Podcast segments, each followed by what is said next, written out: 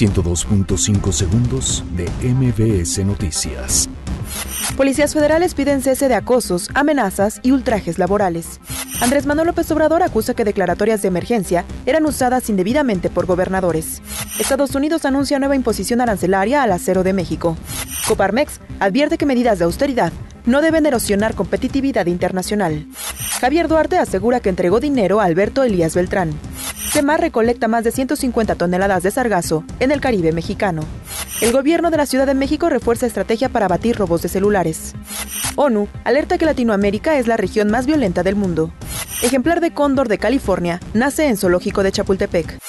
102.5 segundos de MBS Noticias.